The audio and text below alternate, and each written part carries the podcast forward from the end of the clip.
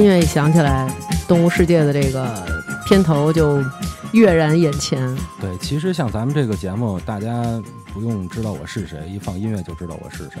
动物园，动物园扛把子，北京动物园扛把子。动物园扛把子是园长，我们不认识园长，来吧，你先跟大家做一自我介绍，连微博名什么的都说一下。大家好，我的微博名叫二宝，简号杨毅，减号杨毅，人家都是横杠儿。二二宝杨毅，二宝杨毅，对，今儿把二宝找来了。对，之前我们跟大王我们一起录过节目，嗯那个官称叫二姐嘛，对吧？嗯啊，多长时间没见了？娟娟，上回还是冬天，咱俩赶地铁哎呦，还真是大夜里的最后一班地铁，我们俩那疯跑啊，啊，大理石的那那个地我还以为巧遇呢。不是，是巧遇，我们俩嗯约的，嗯嗯，然后那个地铁都没有了，我他拉着我跑，然后我都不知道从哪儿换。那大理石地你知道吗？他的不抓地，我们俩跑的。南哥别生气啊，我拉着他跑，嗨，不生气不生气。你背着我跑，你跑得动吗？这我都心里有谱。一贯的，知道知道我浪。背着他跑，他腿也得秃噜地，你知道吗？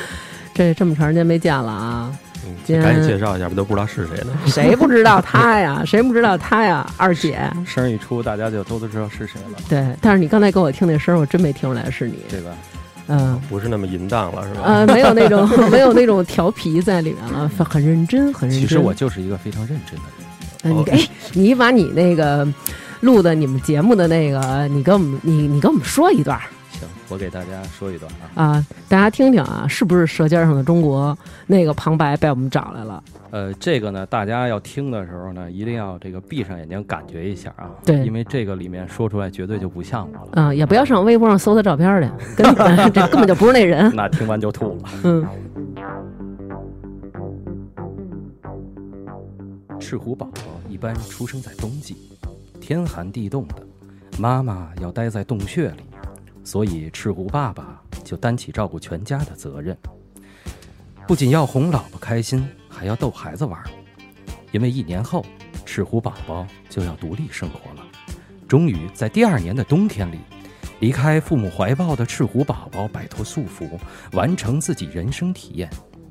今天的天气真不错，不用冬眠的我出来溜溜弯儿，放松一下。你走吧，我已经没法再接受你现在的声音了。其实，其实我是一个很正经的人。哎，不过你听完这段以后啊，我想找一赤狐爸爸在一块儿，又还能哄老婆开心，还能逗孩子，太棒了！这赤南哥狐就是赤狐爸爸，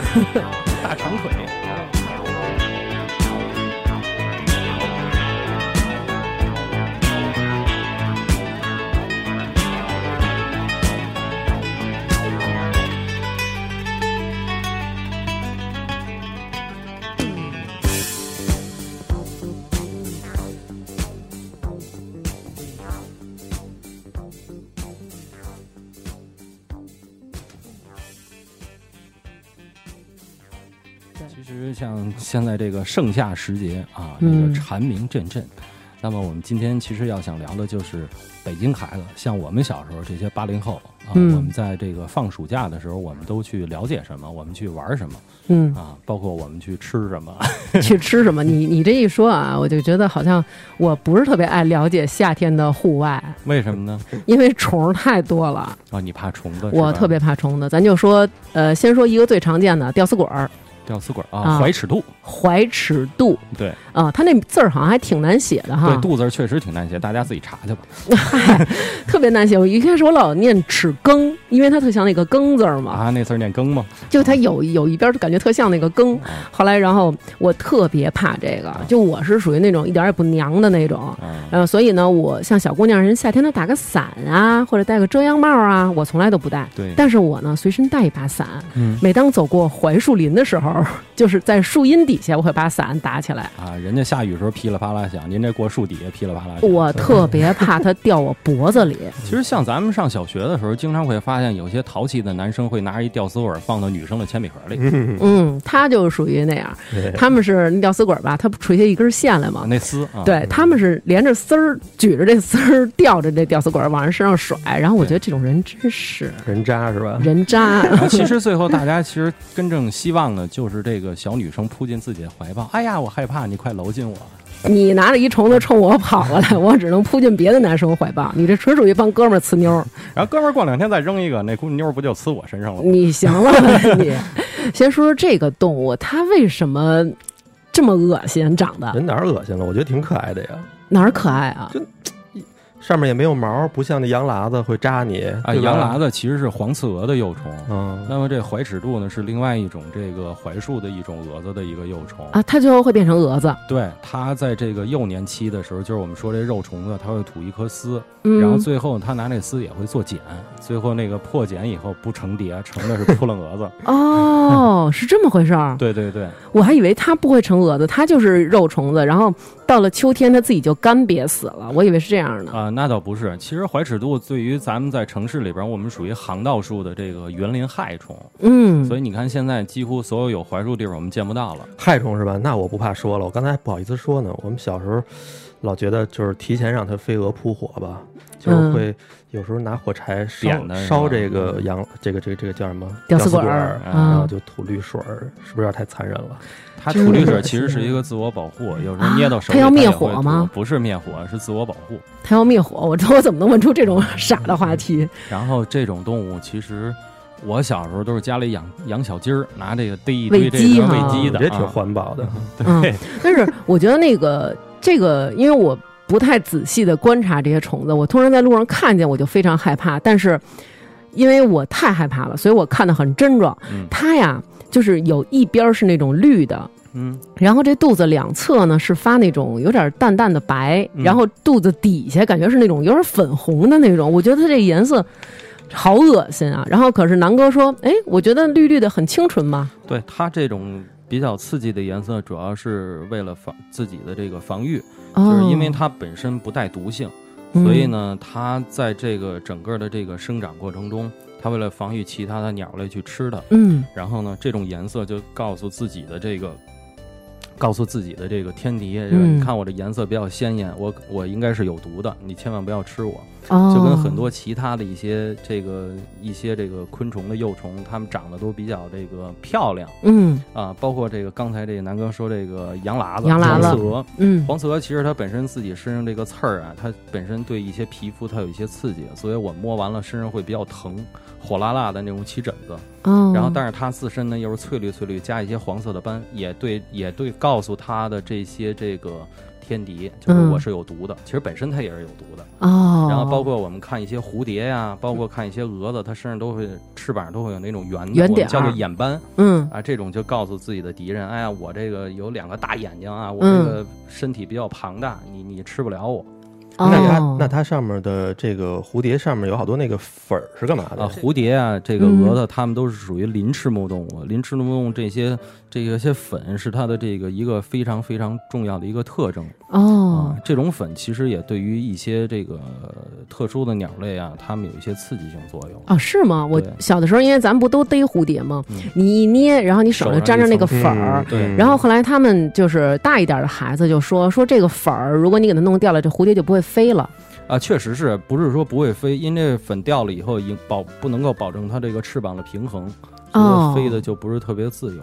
而且这些粉，它的这些鳞状粉上面的不同的这个色素细胞产生这些颜色，就组成了蝴蝶翅膀的这个漂亮的颜色。哦，感觉就有时候掉了以后，那底下就灰了吧唧的那种，对，这个颜色就没有了。其实蝴蝶真正的它体色比较艳丽，一个是是保护自己，再有一个它是这个炫耀行为。你像我们，我们知道这个梁山伯祝英台最后化蝶那个两个蝴蝶转着圈往上飞，是那个是蝴蝶求偶的一个行为。哦，那这个求偶就是说我求来了一个，然后我那我那对象母蝴蝶来了，然后我们俩就转着圈往上飞，就证明我们俩可能要那个了。交配，对，交配完了以后，这个两只蝶。雄蝶就先死，然后雌蝶在这个树叶或者树枝上产卵以后，这个雌蝶也就死了，然后它们这个生命的历程就就完了。哇！然后等第二年开春的时候，这个幼虫这个卵又重新发育了以后，出来这个软体的这个幼虫，然后开始吃叶子，吃各种叶子。就是毛毛虫嘛，嗯，然后最后再破，再化成茧，然后再成蝴蝶。哦，那我可不可以这样理解，就是有毛的这个肉虫子，它最后能变成蝴蝶；如果没毛的，像扑棱，不是像那个吊丝管，它们就变成蛾子。这个不不一定，不一定，不一定，这个是不一定的啊。你像这个松毛虫，它也是幼年的时候，它全是带刺儿、带毛的，但是它在成年以后，它出来就是蛾子。哦，有一回咱看那宫廷剧，嗯，说那个古时候是哪个皇上还是哪个妃子特别讲究的时候，他就是让人他上厕所的时候，他那个坐在一个高处，底下是那个马桶，但是他要把那个底下那个马桶底下铺满了蝴蝶的翅膀，这样等于他的那个便便掉下去的时候，嗯，觉得很梦幻，太。谁看啊？他他自个儿是还看是吗？这也太奢侈了，奢侈就是就是讲究这奢侈，嗯，真是可怕。你想底下铺的都是肉虫子成年以后的翅膀，我天哪，接受不了。对，不过像在一些欧洲国家，蝴蝶的翅膀，包括这个有一种昆虫叫吉丁虫，嗯，不知道。吉丁虫它是一种甲虫，它的体色非常非常艳丽，而且它是金属光泽，金属绿、金属蓝、金属红这些。所以它们很多的这些蝴蝶的翅膀，包括棘丁虫这个外壳、外骨骼这个这个甲壳，被很多欧洲的皇室是作为收集品，然后最后做成镶到帽子上、镶到衣服上。哦，就有点像咱们过去中国他们做那种点翠，就是用翠鸟的那个毛。对，所以像咱们北京，其实北京地处于这个北温带地区，嗯，其实昆虫种类并不是很多，还不多。对，像这种体色比较艳丽的也不是很多，像这个蝴蝶啊，包括这个一些吉丁虫，它基本上都生活在热带地区，哦，所以那些地方的收集都比较多。就像咱们北京，除了吊死鬼儿，然后夏天听的最多的就是蝈蝈叫。蝈蝈，对对。你看现在还有一些像什么宠物市场还会有卖那个，对这个高粱皮子编这小蝈蝈笼里，对对对，这个蝈蝈。哎，有这么一说法啊，说这个蝈蝈你得给它吃大葱，吃完这大葱啊特呛，然后它叫的就使劲，出夯对，出夯了。对对对对对，有这么一说吗？这一看南哥就是玩家，有出夯有夯，略懂略懂啊，夯头得够。但是这夯好像其实应该是给翅膀上点朱砂吧？呃，点药。点样，这个其实这个我们夏天这个蝈蝈，我们其实不是那个铁蝈蝈，嗯，我们冬天这个老北京葫芦里揣的那个蝈蝈才真是铁蝈蝈，那都是粪出来的。对，要是夏天这蝈蝈基本上都是属于那种呃叫湛青碧绿的，嗯嗯，哎，你这个葫芦是装铃子的，对对对，不是装蝈蝈的，是竹林的啊，对，稍微大点的装油葫芦，对，油葫芦得砸底，对对，然后那个，然后这个蝈蝈，你像它基本上都是在北京郊区山里边逮，嗯，基本上一般都逮公的。哦，逮公的，因为母的不叫，那都是逮的呀。我以为都是他们自己粪的。不，冬天现在冬天揣葫芦里的这个这个蝈蝈，基本上都是粪房出来的。嗯，那么在这个夏天入刚入初秋的时候，去山里逮这个公蝈蝈和母蝈蝈，母蝈蝈跟这蛐蛐一样，嗯，它都有这个大扎枪，就是这个产卵器，嗯，然后公的母的放在一起，然后铺上一层沙土以后，母的交配完了扎子，把这子连连这土一块起出来。起出来以后，然后放冰箱里边冻起来，不能不能那个底下那个冻格，一般都是这个冷藏，它温度低了以后，它这卵自然在这土里边就休眠了。哦，然后等第二年开春三月份左右的时候，把这个土给它那个化开了以后，然后呢加温以后，这个卵自然而然的进这个粪房，一般都是搭一个什么这个塑料的大棚啊，这种温度高的，然后这卵就出来，出来以后，然后搭架子。人小蝈蝈它得出来蜕皮，嗯，然后里边再喂一些像什么白菜呀，喂点什么这个胡萝卜呀，喂一些什么秧子呀这些的植物性的食物，然后它慢慢慢慢长大。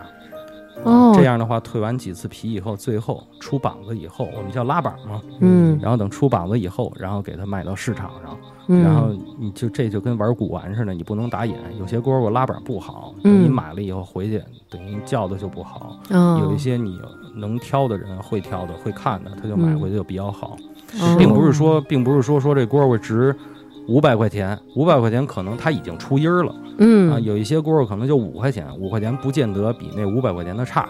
哦，对，那个乐趣就在于有时候那会儿我们上大学边上就是那个水锥子市场什么的，在四惠那边，然后传媒大学的，呃，不是不是，就联大，然后那个，然后干嘛说到联大这么没有底气，大声的喊出你的大学？他就就就专门好多人就愿意买那便宜的，跟赌似的，就是愿意哎花少的钱买一个，回头能叫的好的，对吧？对你像这 北京夏天的时候，像我小时候都是在那个我们家住杂院嘛，四合院杂院都这个房梁底下或者香椿树上弄一钉子，嗯，哎锅儿往那一挂，嗯，哎嘎嘎叫唤，晚上也叫，白天 也叫。我真是服你们了，这个还是很有情趣的。但是有一种人啊，我们那个同学啊。在宿舍里养，不止养一只，那晚上要叫起来还是非常讨厌。养一串儿，那真是太毛一挂挂一串儿。哎呦，他那军大衣养魔怔了，这就属于那军大衣一拿出来，这一怀的全都是蝈蝈。哎呦，那有点太吵了，嗯，太吵了，嗯，特烦他。嗯，对，其实相比较而言，比起蝈蝈，我更喜欢刚才二宝说那铃子。嗯，我喜欢听铃子的那个声儿。铃子它就比较那个。比较温柔一些，好听啊！对，这都是名虫，蝈蝈啊、蛐蛐啊，这都是名虫。嗯，像这铃子这种，现在你像一般山里边、北京郊区，我们能找着的，也就是像这个竹铃这一类的竹铃啊，竹铃，绿色的一个的。哎，对对对，那那个绿竹铃其实还有点发白，发发棕。啊，发棕啊，对，那发白的那种叫草铃，草铃，草铃是不叫的。哦。然后一般这个竹铃像这种的，我们一般像有一些山里边它不打药的区域，在靠近水的地方，还是能够发出这个有这个竹铃的声。但是竹铃不好找，因为它特别小，你稍微有点动静吧，它就不叫了。一般我们用那个小盒子的，叫那个就是黄铃，大黄铃，对，大黄铃、小黄铃，那个基本上都是像那个就是黄河往南流域那边比较多。那等于也是在北京这边分出来，然后卖，也有分的，但是基本上都是从从南方进货。它这种我们就叫做就是什么，这等于是外来户。嗯，那个基本上就是比较文雅一点的玩法了。你像这个刚才南哥这小葫芦里边放一竹铃，这个不是揣着的，嗯，这个就是放着的，嗯，这个不用揣。所以你像那个秋天一入入冬了以后，家里暖和，一般放的这个暖气床头柜啊，暖气上就烤死了，烤死了。然后要不然我别说话了，你们俩录。放到这个枕边上，哎，有时候晚上就是催个眠啊，铃铃响，这个其实挺有意思的。对对对，它就是偶尔叫几声吧，你觉得特惊喜。对，千万也不能像蝈蝈那种一直叫。对对对，蝈蝈就比较炸了，燥的。对，蝈蝈有时候你要好蝈蝈放葫芦里，冬天揣的都震胸口。对，没完没了的叫。对对对，因为一般冬天，你像我原来养蝈蝈的时候，我都是晚上怕它叫，直接就给它扔厨房去啊，凉凉快，它就不叫了，温度低它就不叫了。嗯，你像夏天，你看还有就是蛐蛐。蛐蛐，小时候都逮蛐蛐，逗蛐蛐。哎，这蛐蛐我真是不懂。就我觉得好多，比如他也老说什么什么逮蛐蛐啊，逮油葫芦啊，什么挤眼儿的呀什么的。然后我就这都有什么乐趣呀？三眼是母的呀。啊，蛐蛐一般咱们要是说小时候逗着玩的那种，我们叫斗蟋。嗯啊，斗蟋蟋蟀嘛，斗蟋那真是你像山东。嗯，山东、河北这基本上都是出好蛐蛐，河南这些地区都是出好蛐蛐的，原来都是进贡的。哦，小时候看一动画片，就叫那个，就是济公斗济公斗蛐斗蟋。还有一个，还有一个是那个小孩变成蟋蟀了那个啊，那那小孩肯定是一山东小孩，他才能变成那么好的蛐蛐。对，所以那是斗蟋。斗蟋在古代的时候是一个娱乐的，然后包括加上后期的赌博，那斗蛐蛐压压压注押宝，哪个能赢这种的。哎，我听说他们那。个斗蛐蛐的时候拿一鸟儿，不是先得让那蛐蛐开牙吗？探子啊，探子，嗯，那个是听说是得用老鼠的鼠须。哎呦，就这这个材料，我可能就 对那个那个挺讲究的，它有好多种，就是贵的是鼠须，嗯，然后再往后还有这个黄鼠狼的胡子，然后獾的胡子，然后还有这个头发。头发为什么就是用这个？还得用须，头发是得用小孩这个胎发，它软哦，省得给他的牙伤了。呃，主要是探他那个后边那个那两个出的那个尾叉，那个是他的生殖器吗？不是，那是就是他的尾叉。呃，我怎么那么恶心？拿那小毛撩人家生殖器是吗？我以为硬了。我以为是这意思。然后那个就探探完了，其实他探的作用就是为了。就好比是对方拿须子去去挑逗他，就激起他的斗志。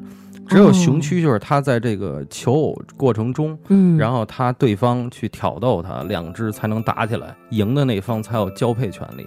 所以他就引逗，才出来这个斗蟋蟀这个这个活动和娱乐的这个项目。哦，是这么回事儿。其实我一直也没闹明白，那会儿都想让他斗起来，但是有的时候俩人就逮完了，他就不斗，死乞白赖他就俩就不斗，不斗的看上眼了，不斗的蛐蛐基本上都是不是。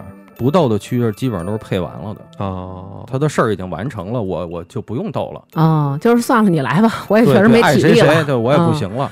但是基本系蛐蛐了，佛系了，就就完了事儿就可以出家了，你知道吗？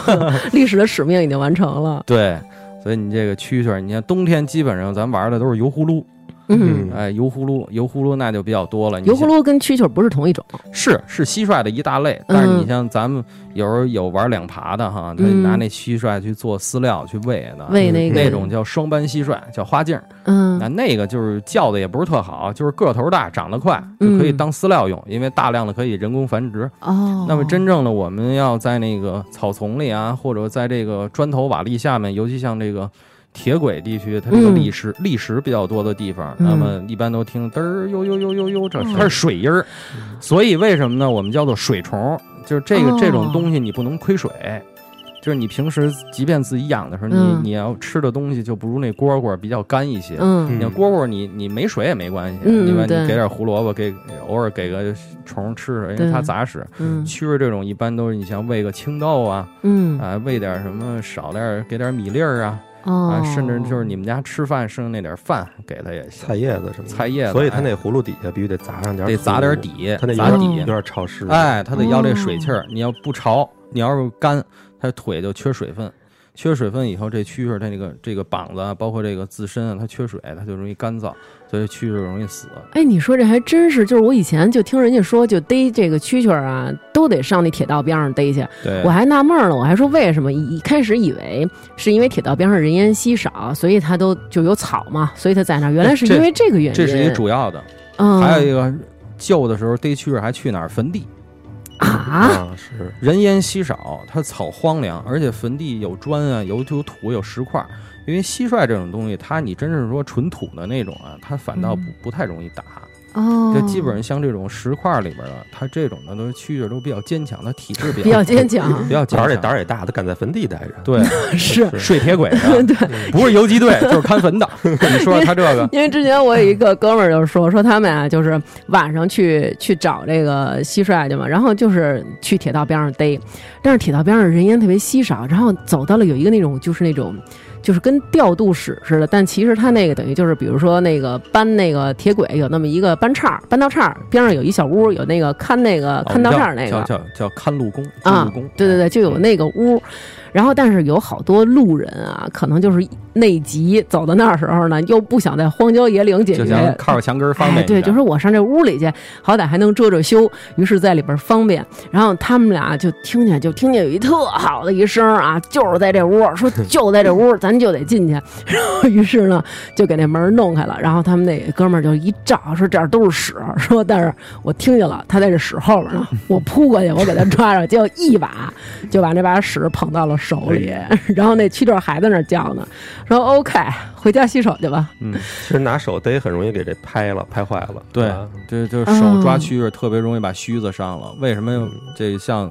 北京人小时候玩这些虫，有一那个有一叫全须全影嘛，须子那全，这个腹腹部这个出来这尾叉你得全，叫全须全影。嗯，哦，是这么全须全尾，这个正字应该念尾，但是老北京话叫影嘛，啊，尾巴三影嘛，二影三影，三影大扎枪，三影大扎枪就是磁性的。那那会儿咱们说那个二椅子，二椅子跟这有关系吗？二影 不知道。这二椅子这个，我把这个话题交给你啊，二椅子这个是是一个是一个是。一个这个人的一个先天的一个心理和生理的问题嗯啊，这个跟蛐蛐没关系啊。对，那可能就是就是单纯就是说娘的问题。对。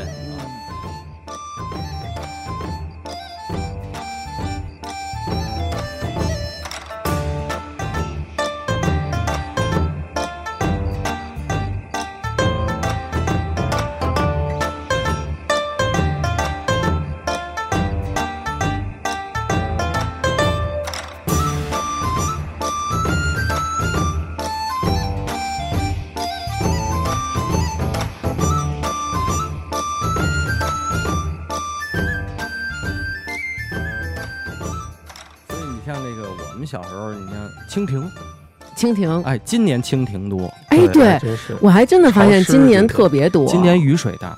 啊，今年雨水大，你看今年热的也早。嗯，今年五一的时候，基本上就就有一阵，你记得吗？都达到三十二三度了。五一的时候，后来一下凉了一阵子。是。然后前一阵子就下一礼拜下两场雨，一场下了三天，一场下了四天。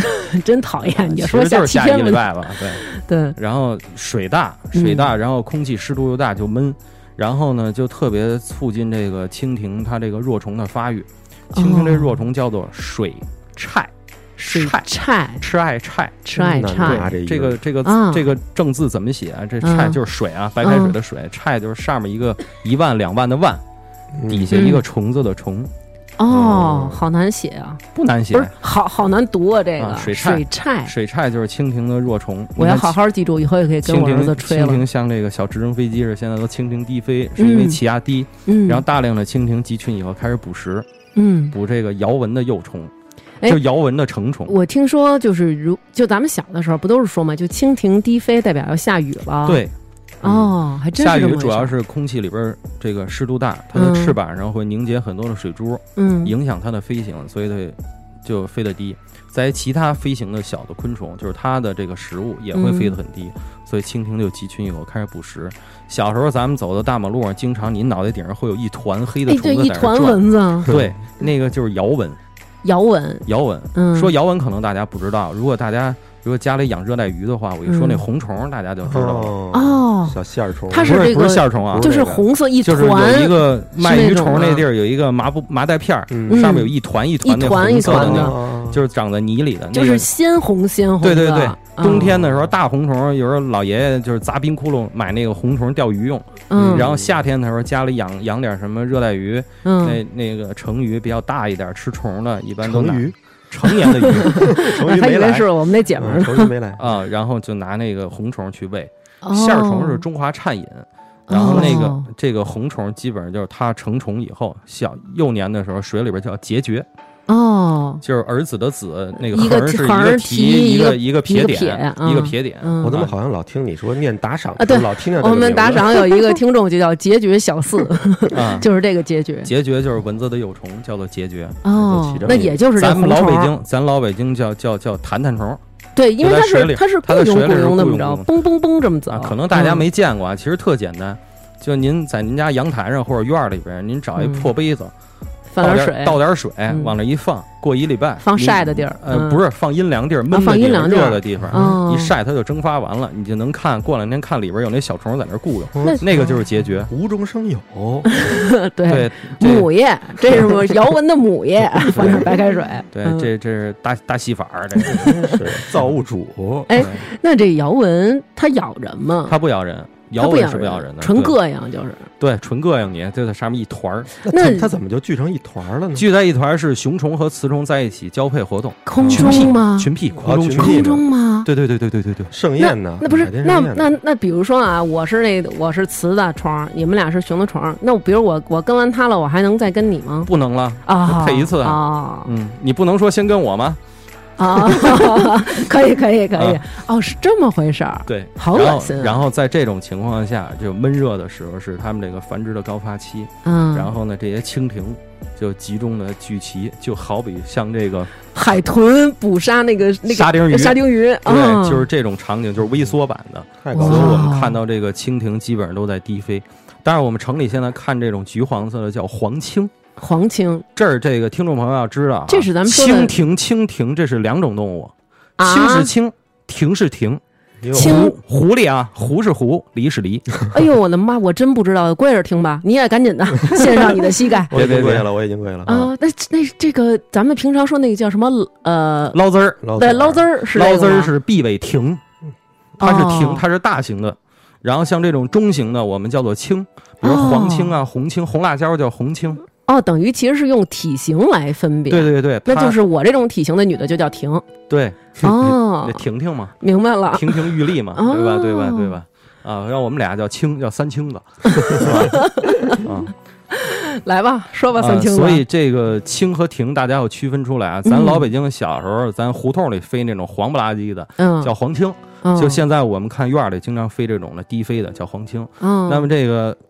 这个捞汁儿跟捞干儿呢是是两种，一个呢就是碧尾蜓的雄虫，一个叫碧尾蜓的雌虫。我们这个一个捞汁儿呢是这个雌虫，捞根儿呢是这个雄虫。啊。它好像有一个尾巴那儿多出一块来，多出一块是那个产卵棒，那个是雌的，那是雌的。啊。我说雄的只有两个小叉儿，对，多多俩叉儿，那个是雄的，那是雄的，然后底下多出一小块的那个是雌虫，嗯，因为它那个雄的那两个小叉儿其实就是那个雄的那个。那个停的那个鸡鸡，又是生殖器，那两个小翅知道是干嘛用的吗？那两个是勾到这个雌虫用的。啊。我们经常看蜻蜓点水，蜻蜓点水是为什么？蜻蜓点水是为了产卵，对吧？嗯，它点水我们都知道是产卵，就是交配完了产卵。嗯，那么有些时候我们在这个池塘边上，比如说现在这个。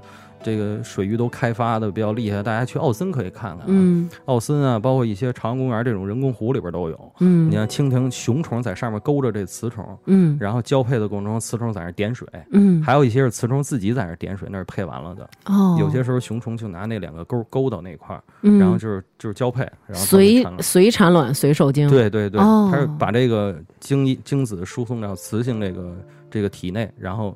然后受体内受精以后产的都是受精卵，产到水里，水里这卵就沉底了，到这个淤泥啊或者河岸这个石缝里边，它发育发育出来以后，出来就是水菜。那水菜好像特别可怕。水菜是吃鱼的，什么样啊？那个水菜长得特别，就有点像那种寄鸟，扁寄鸟。你知道寄鸟猴吧？嗯。但是它是尾巴很长，肚子很大，就就腹部很大，然后。这个四这个六条腿都很长，前面有两个这个这个钩状的鹅片。哎呀，这个是用来捕鱼的。它吃鱼，它是一蜻蜓的虫，它吃小鱼。我天，异形，我去。嗯，对，所以你要在它好像也吃小青蛙，什么蝌蚪什么的。大型的，你像碧尾蜓这种可以逮到这个青蛙跟蝌蚪。你要小型黄青啊这种呢，它基本上就逮这个小鱼。但是你蜻蜓这是两个比较中型和大型的小型小型的，我们就叫豆娘。嗯，你像经常在荷花塘有那种的，体型特别特小，然后肚子这个这个腹腹部这个细长，有一有一条那个小线似的那种。对对对，然后有蓝色的，对对对，我都不知道是什么。它有蓝色的，有绿色的，然后你在北京郊区能看见黑色的，嗯啊那种的飞，它飞的时候它飘着，有时候你逮它这翅膀上恨不得都贴到自己手上都粘掉了，哦它就特别的柔弱。那个就是葱，它的真正的名称叫做葱，就是虫字边儿。然后这边一个，右边一个大葱的葱，去掉那个上面那草字头，嗯嗯，啊，就是叫葱。然后其实是写应该是烟囱的葱，底下一个心，啊，这葱，这三种在北京能看到蜻蜓类，要能配图就好了，真有学问。对，哎，那会儿逮这个捞丝儿，为什么？反正就是大家都拿一个纸团儿，拴一根绳儿，就是要在天上要转这个。因为捞丝儿和那个捞竿，他们是捕食这个大型飞虫的，比如说逮一个大麻蝇啊什么的，逮一个大蚊子这种的。所以你有时候你拿纸团一抡，它有时候那种东西，它就有点像这个它的猎物吸引它，小饿极了以后，它会趴到上面，直接就掉下来了。小这种一般，我记得小孩都拿那个。无纺布或者纱布，对，你知道做一那个超，对对对，对，窝一铁丝儿，插根竹竿，插一竹竿，咱就逮下来。对对对，逮完了都号称说什么防蚊子，搁家里纱窗上挂着。对，然后根本人就不动啊，人根本就不动啊，对对，因为你没有风，对，也没有食物，它就不不飞了。哦，对，是这样。对，它还得借助这风力。对，你看蜻蜓，我们自己观察啊，就是它蜻蜓它有两对翅，嗯，然后这个翅上面呢有一个小黄的方块，哎，那个方块是特别有意思，那个方块我们叫做意境。意境就是意，就是鸟意那个意，镜是镜子的镜，嗯，意境是对称的。然后不同种的青或者不同种的蜓，包括有些有，有些没有，嗯啊，有些有，有些没有，嗯，它这个这个意境作用是什么呢？你看蜻蜓，我们怎么飞？有时候我拿衣服抽，它都能躲开，嗯，对吧？这个意境是一个是一个呃秤砣的作用。就是我们在健身时候举杠铃，我必须两边的重量是一样的，嗯，然后这个意境也是一样的，所以它在飞行急停急转，或者说是像那个直升飞机一样悬停的时候，嗯，然后它的这个作用，嗯，就是保证自己身体的平衡啊，它能随时变换重量，等于是不是变换重量，就是这个四个翅上都会有啊，嗯，你比如说下雨忽然转向，它也能保持平衡，对你比如下雨有翅膀这边它可能就是滴到水了，嗯，然后它。就是在飞行的过程中，把这水抖掉以后，它可能会有一些重心的不稳。嗯，那马上第二时间，这重心稳就是靠这两个翼镜来保持平衡。哦，其实就是相当于水平对置的发动机，然后它在两边就能确保它的平衡。对对对对对，哇，这么神奇。对。咱们来说说寄鸟吧，我顶烦这玩意儿了。寄鸟，寄鸟好啊，寄鸟好好吃啊。我 第一啊，我从来没 没吃过。第二，我真的是特别烦这寄鸟，北京在那儿叫叫叫。北京常见的有三种，第一，寄鸟有三种吗？对，现在你要六月底到七月初的时候出的叫会姑，会姑，会就是就是虫字边一个四会的会。今儿咱们这还是一节语文课。对，姑就是虫字边一个古代的古，叫会姑。哦，惠姑是北京最早出现的寄鸟，哦，它体型比较小，嗯，然后叫的声音呢比较嘈杂，嗯，然后第二种出现的，也就是现在这个季节，就是八月马上八月中八月初的时候出的叫蒙古寒蝉，大一点儿。啊，对，蒙古就是内蒙古自治区内蒙古，寒就是寒冷的寒，蝉就是蝉蝉这个起的这个蒙古寒蝉，寒蝉，蒙古寒蝉呢，它其实比惠姑的体型要大，嗯，就是。它那个胸和头部是发这个黑的，黑的方方的那种。对对对，然后腹部这块呢是粉，有一点白粉，白色的粉末状，这叫蒙古寒蝉。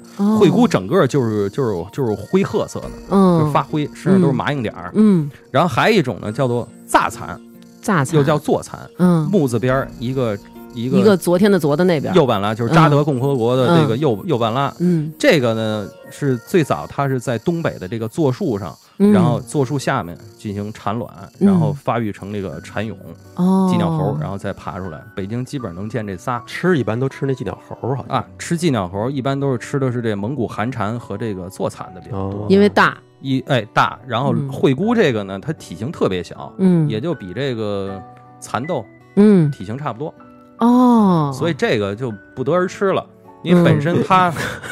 本身它出来的时候也没什么东西，但是一般我们知道小时候挖那寄鸟猴，嗯，都是晚上这个，都是夜里，哎，月上柳梢的时候，基本上九点以后。哎，那这为什么呀？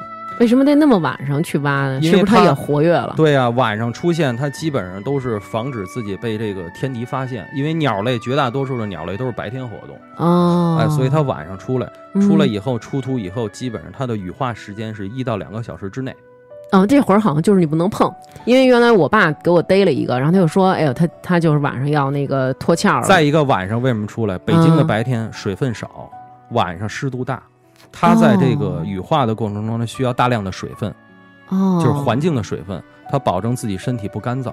如果身体干燥了，缺少水分，它的翅膀就不能够打开了。哦，我们家那就没打开，就是感觉就是摘来着那种。对，这儿可以教大家一玩的方法。我小时候怎么玩？现在大家这生活条件都比较高了，自己家有浴室。嗯。晚上出去遛弯的时候，您找一个挖着一寄鸟猴以后，嗯，给它找一个 找一个小盒子里面给捧回来。嗯。捧回来以后呢，把这个灯关上，放到哪儿？不能拿手攥回来吗？哎，可以，那都没事。哎，对，您就拿回来。嗯。拿回来的时候呢，找一个。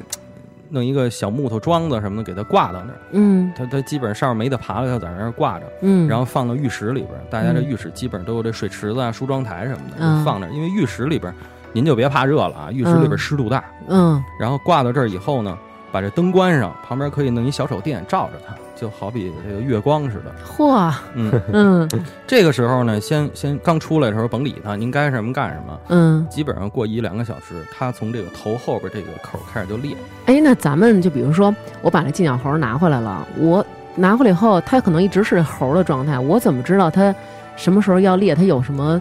比如一开始它可能只要你拿回来能看得到了，基本上今天晚上都羽化。哦，它不羽化，它不会从土里出来。哦，明白了。它出土就是为了羽化。嗯。哦，明白了。所以大家可以试试啊，就是您您去找了一寄鸟猴，别给它弄死啊，找一盒。这种是得爬出来，不能抠去那种。哎，对，千万别从土里抠。嗯。它已经刚刚出来的时候，刚到树根这儿，您给拿回来，或者到树半半腰的时候，您拿回来，就在浴室里边拿一个，哪怕说家里都养花，对吧？嗯。哎，您把这个摆花盆上挂那个花那叉上，哎，就关上灯，拿一手电照着它，加一小灯，小台灯都行。所以您看出来的时候，湛青碧绿的，嗯，那翅膀是透明的，特别特别的好看。嗯，它得多久？它得羽化多久？一般过程基本上都是一个小时左右。它可慢了，我觉得。咱们这个节目其实就没有视频，其实我拍过好多寄鸟这个羽化这出了刚出来特别漂亮。你回头发到你微博上，然后你圈我，我再转。好的，现在可以拿一个小的小米摄像头什么的，一直对着它射，然后第二天早上再看呗。也可以，也可以，也可以，也可以。一般就是说，刚你看它这个头刚出来的时候，嗯，基本上时间就比较快了，有半个小时它就完成这个过程了。哦，大家举个手机呀，架个小摄像机啊，可以拍这个过程，然后最后来做一个高速，你就能看歘出来这翅膀怎么打开。动物世界里不都是高速？嗯，对对对对，它要不高速没法看。但是它出来以后，基本上。嗯，它是吃树的枝叶的，所以您留着也没什么用。但是现在完全干了以后就可以给它放掉了。但是现在就是说找这东西是不是不太好找了？其实还挺好找的，是吗？还挺好找。一般去哪儿？去河边儿？呃，河边儿，你比如说柳树、嗯，杨树，这都比较多。哦，杨树也有这个，我还以为就柳树有呢。这柳树、杨树都有。它是这个，好像这寄鸟会叫的啊，都是雄的，是吧？雌的也会啊。雌的也会叫啊，雌的也会。啊，我还以为只有雄的会叫。对，寄鸟分雌雄也是比较好分，看它那腹部，它叫不是像蛐蛐跟蝈蝈那样翅膀摩擦，嗯，它是在胸部和这个腹部中间有两个这个鸣器，嗯，鸣叫的鸣，嗯，就有点像那个鼓片似的，它这个嘎震动，哦，震动这个腹部这个鸣器，然后来叫。他叫的其实也是为了求偶吗？哎，是为了求偶啊，就那种我在这儿呢，美妞往这儿看，来呀，来呀，来呀，来呀，我准备好了，来呀，来呀，就这声，你知道吗？这这三南哥一脸道道脸上，南哥南哥琢磨呢啊，这都什么呀？这是这这三种寄鸟叫起来没有任何的区别啊？区别还是有的哦，还有区别。这个声比较大的，然后声音比较低沉浑厚的，是这是坐坐禅。坐禅对，像这个伏天儿伏天儿伏天儿伏天儿，嗯，这个是这个蒙古寒蝉哦。你像那个咱们不都管这叫伏天吗？滋扭滋扭，哎，这个是这个会姑。会姑声比较小，我还以为是别上油了呢。没有，你这玩命的。哎，然后这个雄性的这个腹部这个没有一个凸起一个小圆柱，雌性的有，那是它的产卵器。啊。那雄性的有凸起，雌性的有啊？哦，雌性的有凸起，雌性产卵。对呀。然后呢，他们这个受精的过程呢，是也是雌雄抱着交配，也是抱交配完了，雌雄雌性的把这受精卵产到土里哦，然后这个雄虫和雌虫就相继死去了。那我想知道，他们那个卵产在土里，是说他们从树上要掉到土地里，然后再爬进去？要爬到地下，要爬到地下，直接把这个产卵瓣扎到土里。一般都是像这个。入秋的这个雨后，嗯啊，比较凉，土质比较疏松的这个晚上，嗯，哎，扎到土里边产完卵，这雌雄就死掉了。然后这卵在这个土里边发育，嗯，蝉的这个寄鸟，这个在土里发育时间比较长，好好几年吧得。世界上最长是美国的十七年蝉，就是从卵到若虫要在土里边待十七年才成虫。哎，你像这出来一夏天就死了。哎，你像这蒙古寒蝉，包括北京这座蚕、蒙古寒蝉这些，基本上都是三年五年。所以今年出了寄鸟猴，基本都是五年前产的卵。那还可以，那赶上那个沙鲁了都。出来以后，你五岁了，你今年五岁了，出来过生日来了。小沙鲁。哎，那比如说这个蝉，它其实也是害虫吧？呃，害虫、益虫，这个是从我们人的生产生活上给它定义的。嗯，对它对树是不是不好吗？呃。其实，我们要是说保证这个自然平衡的话，它是很多鸟类的食物啊。这得多大的？这鸟得多大嘴才能吃？那不一定啊。你比如这山雀，它就吃这个。你比如像那个喜鹊，它也吃这个；乌鸦也会吃这个。那它一叫，还不就招来这些鸟啊？啊，对，所以它为什么隐蔽啊？而且为什么它有一个厚厚的这个外外外骨骼，也就这壳啊？嗯，哎，这个包括知了这个这个盾甲都比较厚。这求偶容易吗？叫叫一个叫什么“螳螂捕蝉，黄雀在后”，对，是吧？好像还有那个刚才说那个寄鸟猴，好像咱们小时候还玩那个有一种。毛猴是，毛猴，哎，这你看，这南哥又知道，毛猴不是寄鸟猴，是毛猴是蝉蜕。啊，对，它有那个毛猴啊，其实是中药铺的两味药，一个是辛夷，一个是辛夷，一个是这个蝉蜕，嗯，蝉蜕和辛夷都是中药铺，嗯，中药铺这中药。那辛夷，辛夷是什么？辛夷是玉兰花的玉兰花的花骨朵哦，啊，玉兰花的花骨朵，嗯嗯，叫做辛夷，嗯。然后呢，这辛夷和这个蝉蜕呢，小时候要粘这个毛猴啊，都是上中药铺去买。嗯，你要没钱的那小孩呢，这个毛猴都只能冬天冬天玩，为什么呢？这深秋的时候，这个玉兰花才会有这个花骨朵，嗯，你要去摘这个花骨朵。然后这个毛猴呢，是夏天才能收集这个蝉蜕，所以这个蝉蜕完了以后，这个壳都收集回来，用这个。肚子这身体这块儿，给他拿这小剪子剪下来，哎，做各种造型。对，有什么卖糖人的，对吧？有有有敲锣的，有什么担担的，哎，还有这个红事儿白事儿的，对，嗯，吹敲锣打鼓的，是这些。那个最后弄一小玻璃罩一罩，是这听众可以自己在网上搜一搜，对，这个还挺有意思的。这个大家都可以做。嗯，现在有那种网上有那种毛猴套装，一个毛猴一一袋里边俩毛猴的那个，就是所有材料给你准备好了，五块钱。那就贵了，嗯，是主要咱是凑收集去，不是收，不像你似的这个我觉得自己粘这个也挺好的。啊，对他那就是自己粘，他那是一个自己 DIY 的一小包，你只是买材料，然后回来以后弄什么的。对，就买点那个白的乳胶，直接拿小镊子，拿点乳胶粘，粘完了弄一小小的托。哎，对对对，这个托儿有些时候像那个网上有卖那种那个玻璃瓶上面那种软木塞儿，嗯，做一小平台儿，嗯，或者您家里就是哪怕就这红酒用完那红酒塞子都可以，拿一小钉子钉一小木板上，这塞子上面就可以做一毛猴，哦，哎，都可以。对，其实做那个胶，那粘鸡鸟当时是用什么胶啊？避孕套熬胶啊？啊，是吗？什么呀？说什么呢你？不是，我怎么记得是，就是因为我小时候跟我跟我姨夫我们去逮过，他就是拿那个面在水里头拿那面巾去粘。不是，我们小时候确实拿安全套熬过胶。那可真的？那你你还能找着那套儿？你够可以的。你暴露了岁数，我们的那个岁数都是大人提供胶，不告诉我们这是什么做的。其实大人也是拿这熬的，可能。然后包括那个肺的那个车带，自行车那个内带，嗯嗯，熬了熬化了也可以。我的天！然后还有就是拿那个，就是像那种一种。就像那个塑料的那种小塑料棍儿，你给它熬化了，然后弄到那个竹竿上或者弄鱼竿尖上去粘。然后还有一种，我们用那个树胶，桃树。哦，桃胶那个。桃胶那粘的那东西。然后还有就是榆树，榆树你给它划一口，嗯，你甭管它，或者扒一层皮，过两天它自我修复的时候，上面会产生这个树胶，非常的粘。然后你拿那个竹片给它刮下来，挂到那个竹竿上面，然后去粘鸡鸟。哎，听完了以后有没有感觉，就是如果现在就是回到原始社会，咱们就消亡了，这就活下来了，就是活得繁荣昌盛。我刚才突然想，好像这个这个人的最开始唱歌也是为求偶，是吧？是吗？人呢？那唱山歌那不也是求偶？对对对对对，这些都是 唱山歌，那是为了交流。就是男的女的，你一唱我一和那种的，其实就是就是表达爱情，表达爱情最终目的不就是传宗接代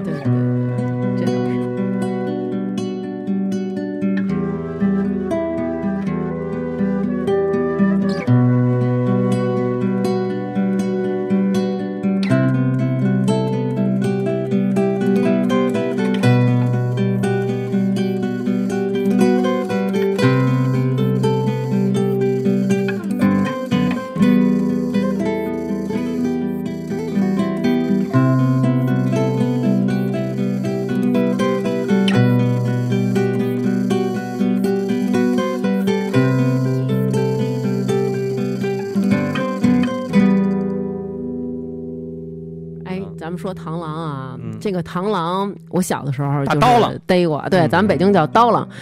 然后呢，以至于后来出了一个歌手叫刀郎的时候，然后都挺纳闷的，说这孩子怎么起一重名？啊就北京管人叫刀郎吧？啊，可能是吧，我我不知道人家那个其他地方的朋友怎么叫，反正北京叫刀郎。然后有一次是跟我一朋友，然后还南哥我们一块儿在一个天台吃烤肉。嗯。叭飞过来一个，然后他们带俩孩子，那俩孩子呢就过去就要抓，然后我们的哥们说别抓别抓，说这玩意儿有寄生虫。后来我说我说这这这一虫子了，它本身就是一小虫，它还能有什么寄生虫啊？他说你没看过那视频啊？肚子里出那个线虫啊，然后铁线虫就给我看那个，我滋楞滋楞出，我吓死了。这个东西它为什么会有这个？就是它本身是一虫子，为什么还有寄生虫啊？对，这个螳螂啊，这一般它肚子里出来那个逮一螳螂，嗯，然后就是首先我们看很多像。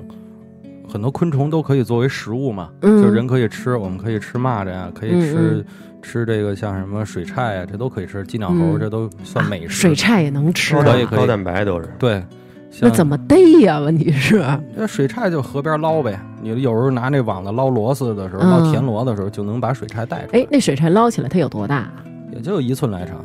那也不小了，对啊，像这一般云南那边吃这个的多啊。像这个螳螂，我不建议大家就是说拿它就是最后炸了吃，不要吃。对，千万不要吃一个螳螂，一个你自己逮的这些，因为我们现在市场卖那些什么炸蚂蚱呀，什么寄鸟猴，寄鸟猴是野生的，蚂蚱好多都是大棚人工养的，嗯，那个都没。那寄鸟猴要是吃的话，它会有寄生虫？它不会有，因为寄鸟猴不进水。哦，寄鸟猴不进水。对，螳螂一般它产卵都产卵这个树枝上，嗯，它把这个卵产的。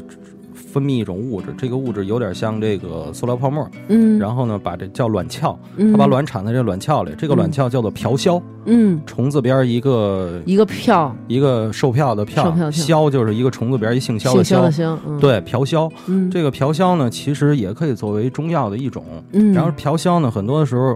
然后这个螳螂会把卵产在进水的地方，嗯，那么小的这个若虫它落地以后呢，就会被这个铁线虫寄生，然后在它体内寄生。然后这铁线虫它本身自己长什么样？就是那一条黑线吗？对，它是线线虫纲的。为什么叫做铁线虫呢？就是因为它这个这个虫体比较硬，就你拿棍儿有时候都杵不断。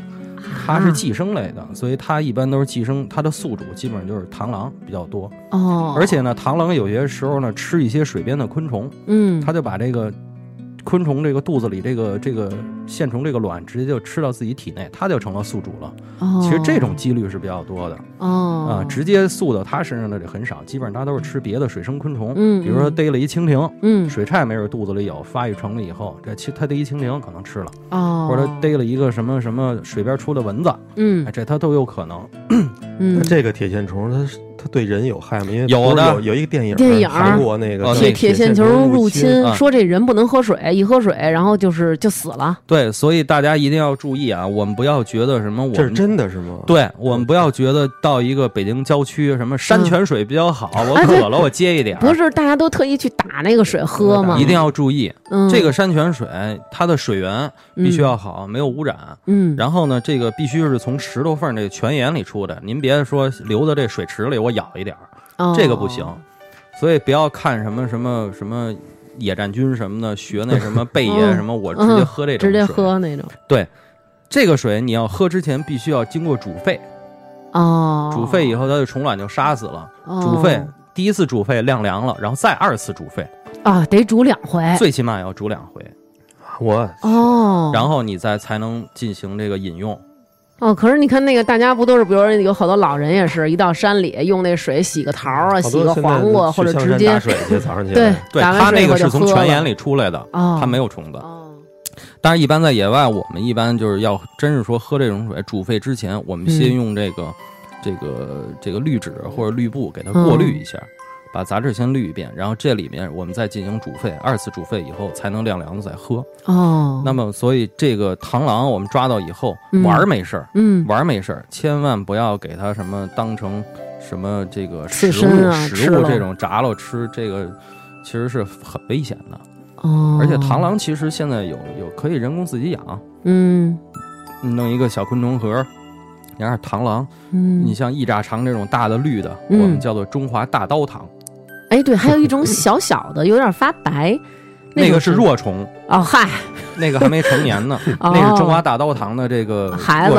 嗯，像北京郊区，你要到什么香山、海淀、凤凰岭这种，有这种棕色的，我们叫做棕镜螳。嗯，啊，就是个小点儿，哎，棕色的棕，这名字静是安静的静啊，这个螳叫棕镜螳。嗯，然后你包括现在还有一些这个玩家玩的像那个兰花螳螂。嗯，就长得跟兰花似的，然后眼睛红的那种，对，那个是热带的，粉色的那种。哦，然后包括还有眼斑螳螂，它那个腹部那翅膀上面有一个大眼睛，啊，眼斑，啊，这个都是比较有意思的小螳螂。我们这个小螳螂这嫖蛸，我们如果找着的话，找一个大的一个中罩或者一个缸，我们直接就放到那儿。等天气暖和的时候，您就发现这一个嫖蛸里能出最起码二二百只小螳螂。哇，能出那么多呀？出的非常多。那他们出来以后就是螳螂的长相了吗？对，出来以后爸爸妈妈不管，他们要自己去捕食。如果你的没给他提供食物，他们会互相吃啊，因为他没有食物嘛。所以这时候我们可以喂一些果蝇。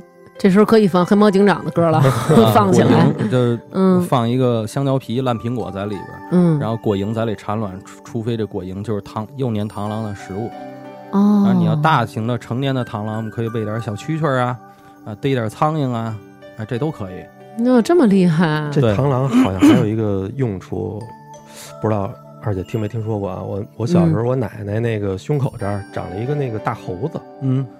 然后后来呢，他就是先拿绳勒着这个猴子，勒了好长时间以后，说坏死了就。对，就基本上坏死了。但是那会儿也没有说手术条件，说逮那个。大个的那螳螂，然后把他那个前头那个两个刀郎嗯给绑住，嗯，然后就让这螳螂一点点把这猴子那块儿就给吃了。那是他饿了，是说螳螂的嘴有什么功效吗？不知道，反正他说就拿螳螂吃它、他就是那块局部肌肉坏死，然后这螳螂好长时间不捕食以后，嗯，它就是有时候你像我原来养螳螂，还实在没有虫子，而且一点点的小肉渣儿，你喂它它也吃，它就把那块儿给啃掉了。哦，那你奶奶可能就是为了养螳螂，嗯，听着还挺环保的这个。听着还挺环保的，还行。那做手术喂二百个螳螂，说把这块废肉给吃了。对你像螳螂啊、蜻蜓这种东西，是昆虫界的捕，就是顶级捕食者。哦，因为现在你要城里边很少见了，嗯，所以它一般都是这个打药比较多，嗯，所以它食物少了，它们这个也都是虫子，顶所以一般捕食者，我听着，嗯昆虫里面它是吃其他虫子的。要不然从它这儿提炼出来了螳螂拳呢。你傻不傻呀？其他的动物没有拳，猴拳。嗯，咱们说说那个招人讨厌的吧。夏天啊，尤其夏天，你像我小时候还有挂了表儿，哎，这挂了表是什么啊？挂了表儿我们叫这个中华箭头黄，中华箭头的蚂蚱。尖头的箭就是那弓箭的箭，箭头嘛，嗯啊中华箭头黄。哦，黄。我知道了，就是他那脸，蝗虫的蝗，他那脸长得特像，就咱们小时候看《西游记》里有一个有一个人物就那样，就嗯。脸长得跟那个虾兵那个虾啊，对对对对对对对对。中华嗯箭头黄，嗯，我小时候见过一拃多长的大的，那玩意儿都是小。那玩意儿老吐水儿，洪水儿，呃，特它就是它就是自我保护嘛，就是鸟逮着它以后，它就吐一水儿，那个有毒吗熏？人家没有毒，他就是恶心人家他就是恶心人。哦，就有点像咱们说那种，比如遇上坏人以后，先自己拉一裤子什么的那种，然后让坏人放了你，放没有欲望了 是吧？把把敌人恶心死。他那个就是，你看小时候玩都怎么玩？拿一拿一小草绳给他嗯拴腿上捏着，然后他就嘎噔儿嘎噔儿嘎噔儿在那蹦哈晃。对，哎，那你记得咱们小时候有一种虫，就有点像这叫磕头虫，就是它磕头虫、不断的嘚嘚嘚嘚在那扣甲、扣甲扣甲、啊，扣甲，他自我保护就是这磕头装死。嗯，你给他一拿了以后放手心里，你给他翻过来，他就那儿死装死。嗯他就是自己一个防御，自己保护。磕的劲儿还挺大的。对嗯你捏的那个大的扣甲有啊差不多，能长这么大？对热带的扣甲非常大。他现在比划得有半拃啊，大家就是差不多两寸多三寸。这还不得蹦起一人多高？对，那个扣甲你要捏着它腹部的时候，直接它那个这个头胸部那个直接往下砸的时候，嗯你指甲是非常疼的。哎，哦，特别疼天哪！对它，因为里边那个肌肉和韧带收缩的这个能力特别强。嗯扣甲它被捕食以后，它也是利用这个来弹那个对方。嗯，哦，嗯，然后还有一个叫火蝎子，你知道吗？火蝎子屁股上长俩那个跟夹长一根大油印似的那种吗？油印是火哦，油火钳子，对，大火嗯钳子。火钳子，火钳子嗯那大家别害怕啊！您家里如果有油印，嗯，就是油印好多腿儿的，嗯油印是那个那个对足纲的，它不是昆虫，嗯，它的近亲是蜈蚣蜈蚣，啊。家里有油印，油印不伤人。是吗有家里有油印，我跟大家说啊，家里有火蝎子，家里有油印的，家里没蟑螂。我赶紧长养点儿吧。但是咱们小时候啊，啊有这么一说法啊，是不是说钻小孩的嗯屁眼儿？对，油印我这油印你没钻眼？你没听过这个吗？谁谁让你们穿着开裆裤往草壳子里坐？不是，就是说不能光着屁股坐野外，不是真的，你没听过这个吗？说就是钻到小孩那里边儿，然后咬肠子，是吧？多咱说过这个呀！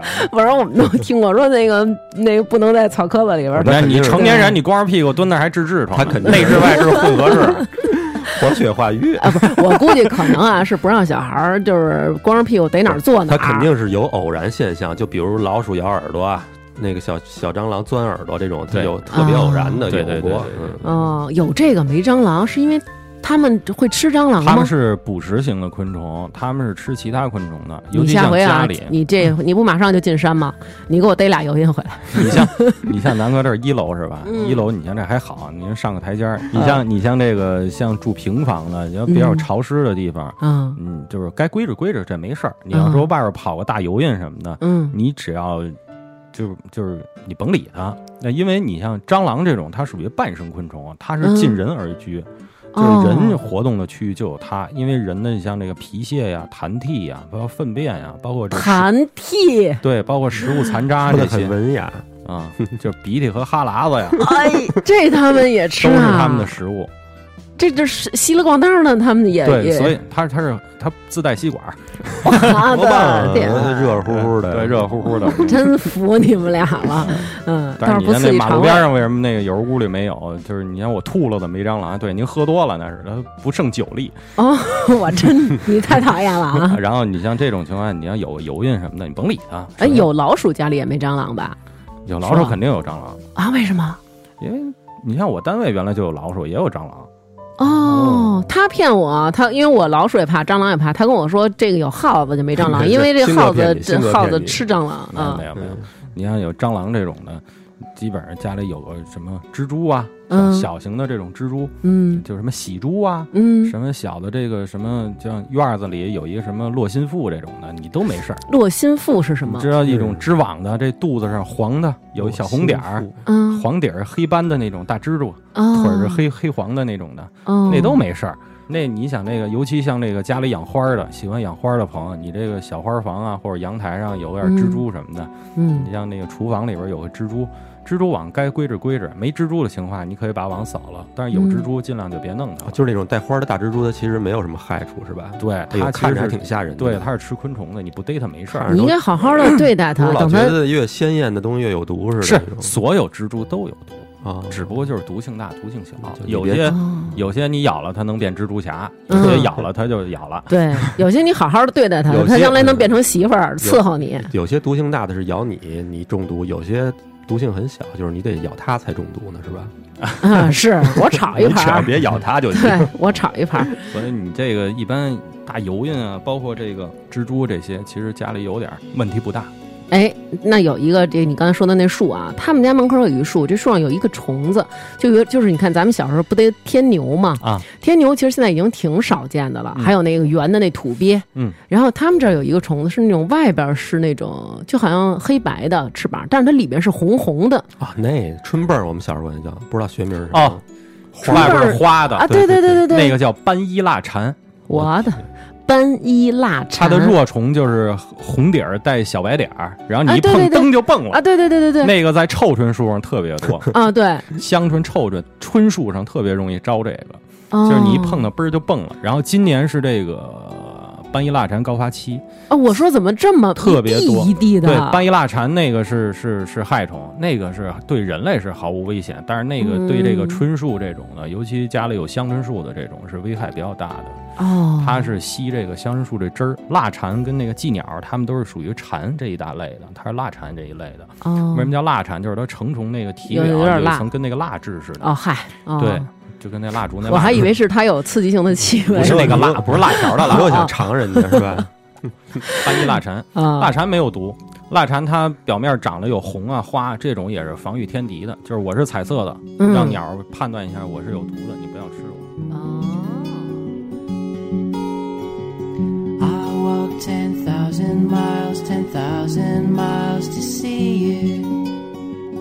Every gasp of breath, I grabbed it just to find you. I climbed up every hill to get to you. I wandered ancient lands to hold just you. And every single step of the way,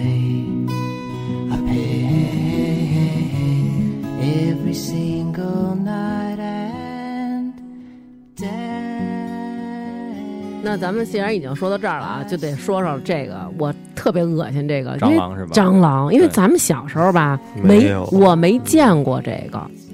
然后到我第一次见的时候啊，因为它那个爬行速度巨快，然后我当时就是真是吓一跳，就是我我天哪，我说这是什么东西？说这是蟑螂，而且就是它长得吧还特别猥琐。因为有一次我看见蟑螂翻过来以后，它的背面了，就是它那个有有有嘴啊，有它那个。好多爪子那面，我觉得特别吓人。其实就是因为好多你害怕，都是因为小时候没见过。蟑螂跟谁是近亲啊？跟谁？蟑螂跟土鳖是近亲。土鳖我不怕，他们土鳖又叫土圆嘛，圆不噜噜的。对，那圆的没翅膀那是雌虫，雄虫是非土鳖，就是后背带俩翅膀那个。哦，我一直以为 圆的那个没翅膀的那种的，我以为它是国产土鳖。没有，然后有翅膀的是美国土鳖。对，蟑螂他们统称叫做蠊。连虫子边一个连接连接的连，对，嗯嗯。然后咱们现在北京这边的，就是我们家里边经常出现蟑螂，主要两种，一种叫美洲大蠊，一种叫德国小蠊。这两个都是外来入侵物种。这个这个小蠊是哪儿的？德国的。呃，德国小蠊和美洲大蠊，我还可以接受。这个美洲大蠊，我是实在不允许它跟我共存。像这个北京这种大的还比较少，因为它主要是。你愿意今晚上在这儿过夜吗？你你发现了吗？这个这个。家里边儿，嗯，就是在冬季的时候，蟑螂比较少，嗯嗯，对，发现了吧？嗯，尤其夏季的时候，嗯，我们这个这蟑螂会比较多发，真的是，因为它对这个环境，这个这个，因为蟑螂首先它怕冷。哦，怕冷，他怕冷。那他们这个冬天的时候，是不是听说都躲在那个暖气的那个？对，北京像后头什么？对，像城区的这些蟑螂，有些时候我们发现了，打过一片蟑螂药以后，嗯，就停个十天半拉月的，过两天又出现了。嗯，其实，在打药的时候，这些蟑螂，尤其像这居委会经常有那个统一灭蟑啊，对对对，对吧？嗯，它一般都藏到哪儿？藏到这个市政管道里面。哦，冬季的时候，这些蟑螂。像家里边还没有来暖气的时候，它基本上都在这个下水道和市政管道和排污管道，或者这个暖气井这里边都比较多。因为首先它里边恒湿，嗯，恒温，哦，啊，这温湿度都比较合适。而且蟑螂这种东西，你半年几个月不吃东西它没关系。我天，它自己它自己这个上外边找痰吃去。呃，因为它吃的东西很多，你包括这个下雨落到井底下腐烂这个树叶儿。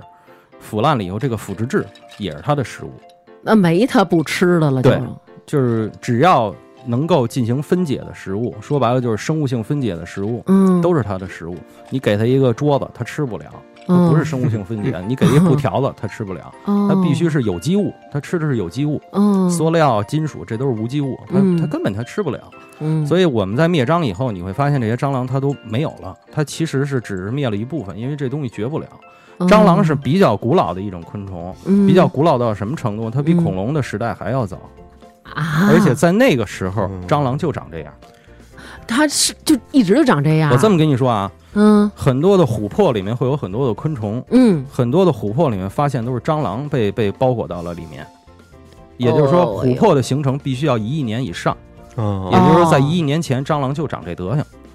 我的天哪，好恶心！那么蟑螂之所以就是说为什么要灭蟑？因为它什么都吃，它会携带很多的病毒病菌，尤其医院里面对于蟑螂是最可怕的。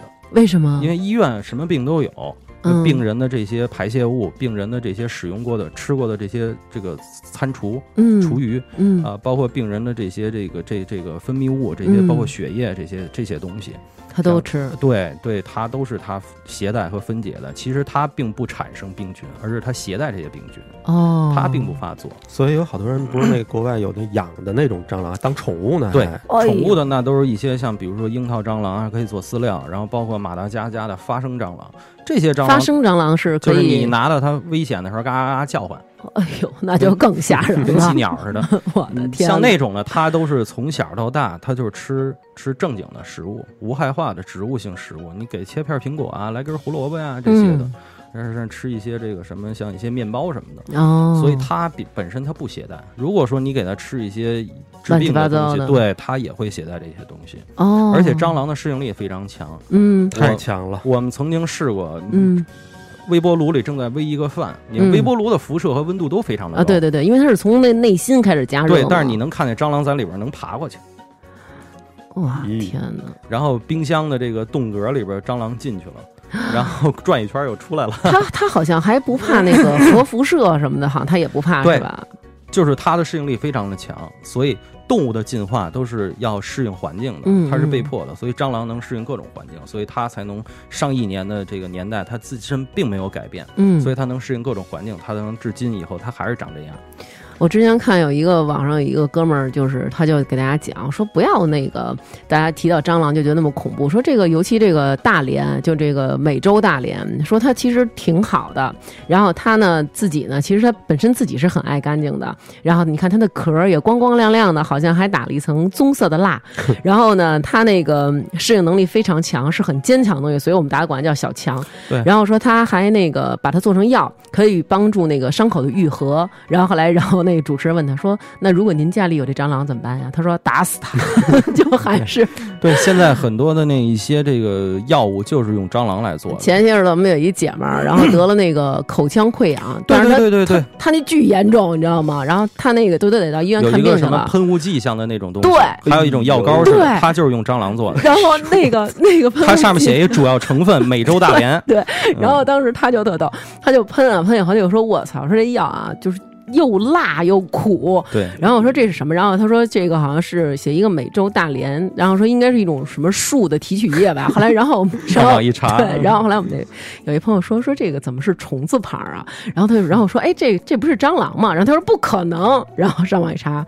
然后觉得自己口腔溃疡 越来越严重了，就是还挺吓人的。有点蟑螂粉在嘴里。对，因为他特别，他可能是因为他自己本身的就是好像也不得各种病吧。蟑螂他自己本身也不得病吧。其实西药用这个蟑螂提取物，其实它主要是从它的体内的它的一些这个一些带的一些物质，嗯，来给它做药，而并不是因为它的适应力强。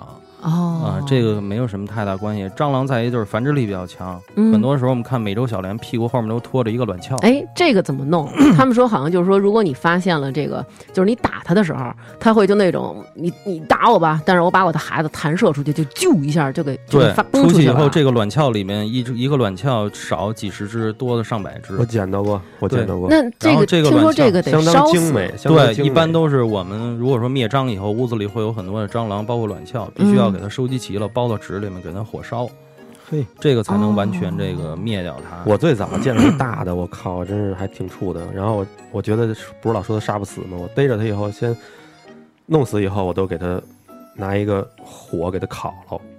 然后这种，然后它的卵鞘也是，之所以这个这么多年它可以繁育下来，就是因为它的这个卵鞘外边这个卵壳，嗯，就是可以耐高温，可以耐严寒。然后这种情况下，它就完全可以的保护自己的后代。那我们烧捆用吗？烧的就是高温那种高温，不是说这环境的高温啊。你要是火的时候，都是基本上上千度了。嗯，然后所以这种情况下都完全没有问题。哦，反正现在这个这个蟑螂的这个灭蟑的这东西也挺多的，我觉得就是还是集中的，可以大家比如赶上灭蟑季，别人家都灭的时候，你也得跟着灭，要不然都跑你们家来了。对，而且这个蟑螂灭蟑这个蟑螂药，大家要经常换。因为它的耐药性是非常强的，过两天爱吃了。对，过两天它有一个耐药性，对于这个药，对于它来说没有什么太大的一些这个作用了，所以它会有一个爆发期。尤其像再一个就是家里经常您这厨余垃圾稍微勤快一点儿，嗯，经常要倒垃圾，然后卫生间啊，包括您的这居住环境经常打扫卫生。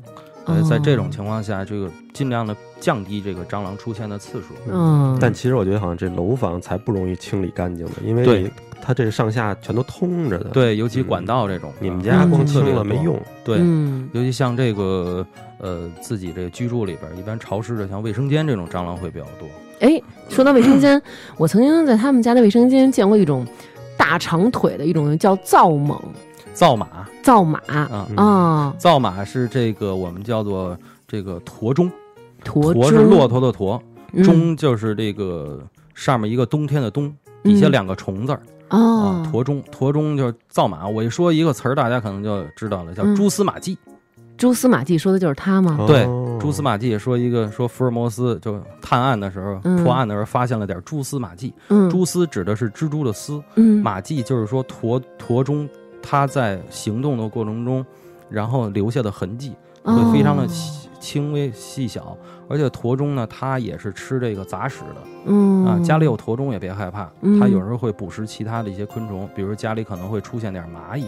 嗯啊，尤其厨房经常会出现红蚂蚁这种的，它可能会吃一些蚂蚁。但是就老不知道它从哪儿出来的，它也是从这个下水道里面过来的。它在那里面生孩子吗？它会在土里面产卵。哦，对，小区的花园里边产卵，然后最后可能你开窗户或者开门啊，或者从这个地道啊，这个下水道里面出来，这个都比较多。它喜欢潮湿的。哦，咱们小时候有一种东西叫轰炸机，我不知道你们，就是它那个飞的东西特特别大，它本身也挺胖的，就是一飞就嗡的那种，就是有时候他会拿一绳拴着它，你 说的是，它就飞，就是金龟子，他说的可能就是啊，金龟子啊，我们小时候也是挺残忍的，拿那个。我怎么老能弄这残忍的？拿那小铁丝儿从他那后脊梁那儿扎进去，然后他就一直扇扇翅膀，然后夏天拿这个当电风扇。我真是服你了，劲儿特大，他那劲儿特大。他本身是想扇你，你知道吗？这举着，然后自己摇头，有风了。今